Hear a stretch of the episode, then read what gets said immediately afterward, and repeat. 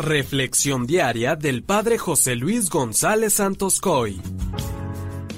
Hoy quisiera comenzar compartiéndoles algo que me sucedió antes de entrar al seminario. Me encontraba en un retiro, el cual la verdad me estaba ayudando muchísimo porque me estaba abriendo mucho a escuchar la voz de Dios.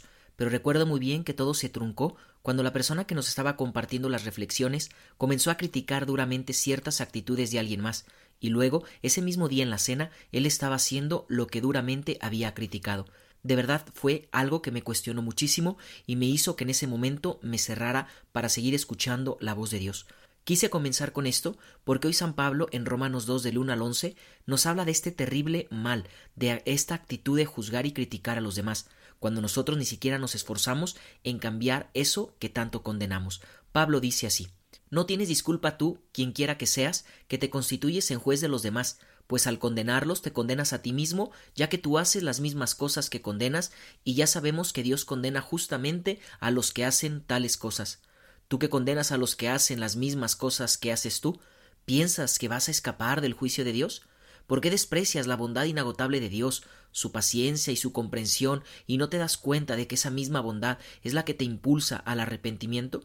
Pues por la dureza de tu corazón empedernido vas acumulando castigos para el día del castigo, en el que Dios se manifestará como juez justo y pagará a cada uno según sus obras. Palabra de Dios. Hermanos, considero que las palabras que hoy San Pablo nos dice son muy duras y totalmente directas. Pablo no se anda con rodeos ni suaviza la situación, sino que nos habla de frente. Recordemos que el llamado constante que Dios nos hace a la santidad es para todos, el cual parte del deseo personal de conversión con todo lo que esto conlleva. Cuando no queremos cambiar, cuando nos molesta lo que tenemos que dejar atrás, siempre es más fácil echarle la culpa a los demás de lo que me molesta, y así juzgo, critico y señalo, pero no me comprometo a cambiar yo mismo. Somos buenísimos para condenar al hermano en su situación, pero somos malísimos para confrontarnos a nosotros mismos, para hacer los que cambiemos.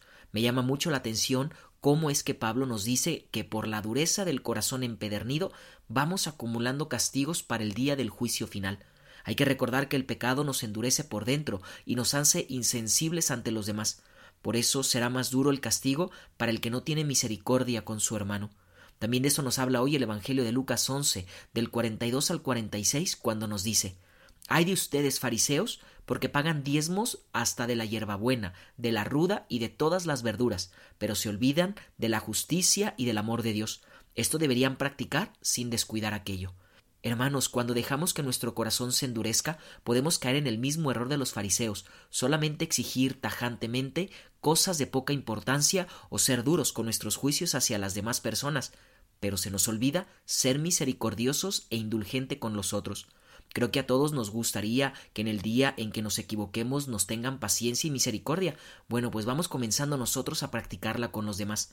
Lo anterior lo podemos comenzar a hacer no juzgando a los demás y desterrando nuestras críticas mordaces, pues todos tenemos derecho a nuestra buena fama y todos estamos necesitados de la misericordia de Dios y de los hombres. Que la bendición de Dios Todopoderoso, que es Padre, Hijo y Espíritu Santo, descienda sobre ti y permanezca para siempre. Amén.